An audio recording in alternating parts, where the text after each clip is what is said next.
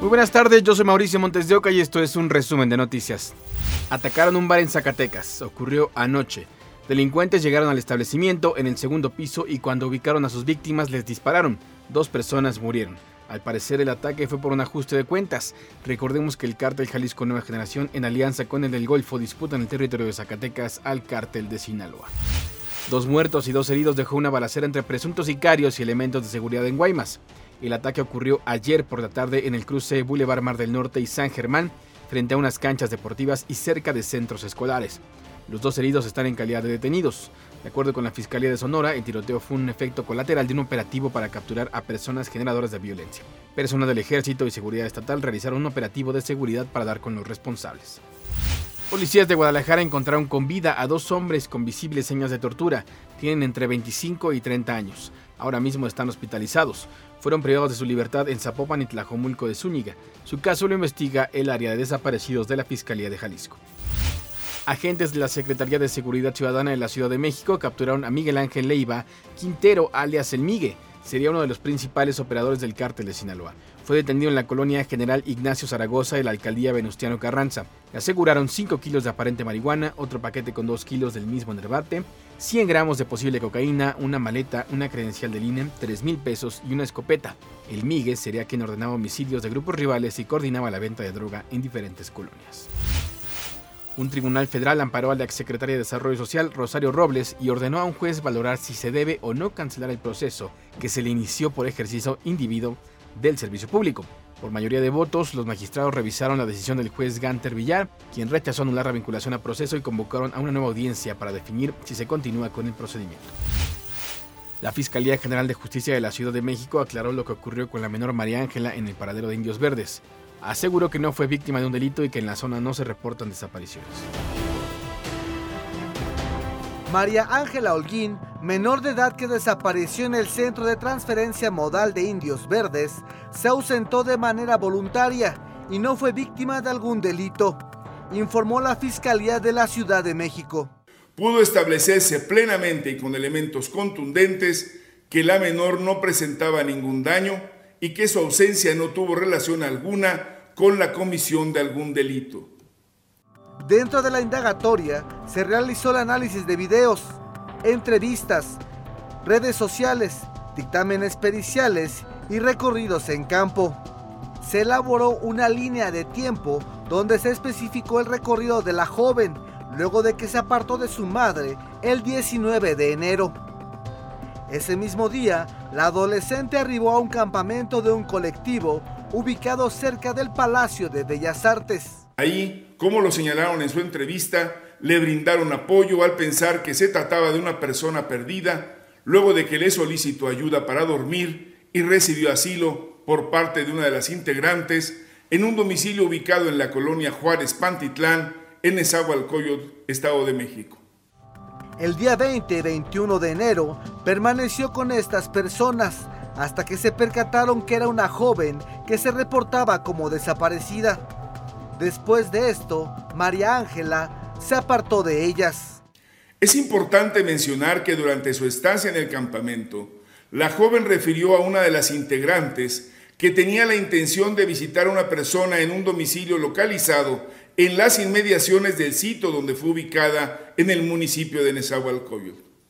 La fiscalía reiteró que el Ministerio Público no tiene reporte alguno de que alguna mujer haya sido privada de su libertad en esta zona de Indios Verdes. Para ADN 40, Oscar Gallegos, Fuerza Informativa Azteca. Continúa el conflicto de taxistas en Cancún, Quintana Roo. Ocurrió una agresión más por parte de un taxista. Un hombre acudió a dejar a una persona a un hotel cuando fue ubicado por el taxista identificado como José Alberto N., quien consideró que se trataba de un chofer de taxi por aplicación, por lo que lo agredió verbalmente para después arrojar ácido a la cajuela del auto particular. Por estos hechos el taxista fue detenido. Ante esta serie de agresiones, mañana viernes los ciudadanos están convocando en redes sociales a un día sin taxis en Cancún. Se añadió que los conductores de esta plataforma digital que porten en sus vehículos un cartel Un día sin taxi darán el servicio gratuito en apoyo a esta iniciativa. Vecinos del fraccionamiento Iscali y Ecatepec padecieron los estragos por segunda ocasión en el mes de una fuga de agua. Ellos piden a las autoridades una pronta revisión del sistema de aguas. Ahora sí, mi casa está toda llena de lodo, todo, hasta la cocina, todo se metió. Por segunda ocasión en el mes, los vecinos de Izcali y Ecatepec despertaron para sacar el agua que entraba a sus domicilios. Una de las líneas que conectan al macrocircuito del Cutzamala se rompió y decenas de hogares se inundaron durante las primeras horas de este jueves. Eh, bueno, ayer empezó a las 11.45.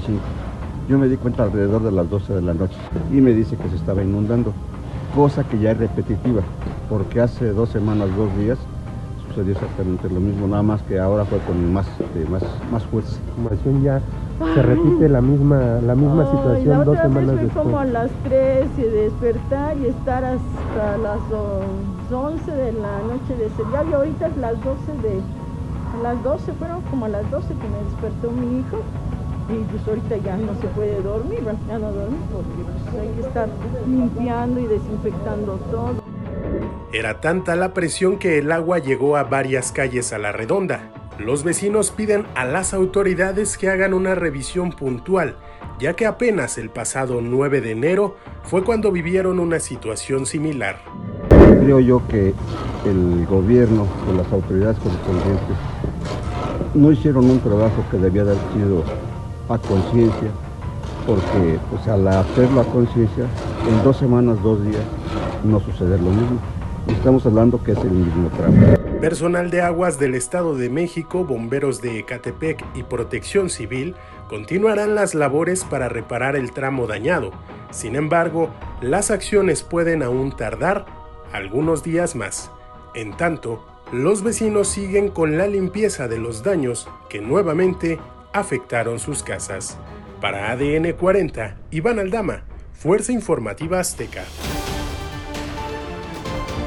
por no tener agua en su colonia, vecinos bloquearon la circulación de la colonia residencial vidriera en Nuevo León. Los bloqueos por los cortes en el suministro de agua potable regresaron.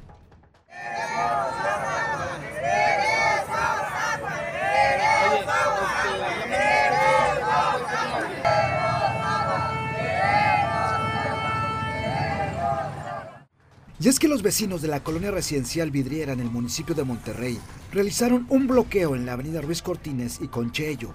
Desde hace 24 horas, pero el tema es que en servicios de agua y drenaje no nos contestan. O sea, o te dan un reporte o te dicen una cosa. Entonces, ¿por qué nosotros sí tenemos que ser flexibles?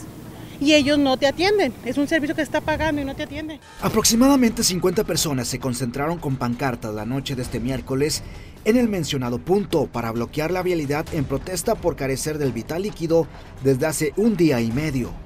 Los vecinos estamos ya desesperados, porque nosotros también padecimos mucho la sequía. Entonces son gente de mayor, hay un, asilo de ancianos en donde hay mucha gente con con problemas de la piel, eh, ya la gente que está llagada, que necesita limpieza. Entonces, empezando el año sin tener agua, desde noviembre la redujeron en las noches y cada vez menos y menos. Personal de movilidad del municipio de Monterrey acudió a este sitio procediendo a realizar cierres a la vialidad en la zona del bloqueo. Los vecinos de esta colonia también han bloqueado con vehículos esta calle y mantienen pues este bloqueo a mano cadena evitando que los automovilistas circulen por la zona. No queremos pipas porque lo que nos dijeron, les vamos a mandar pipas. No, pipas no. Nosotros necesitamos el agua corriente porque las viejitas no pueden andar cargando el agua. Ernesto Ochoa, Fuerza Informativa Azteca. Hasta aquí las noticias al momento en este podcast informativo de ADN 40. Yo soy Mauricio Montes de Oca, me encuentro en Twitter como arroba maumondeo. Nos escuchamos hasta la próxima.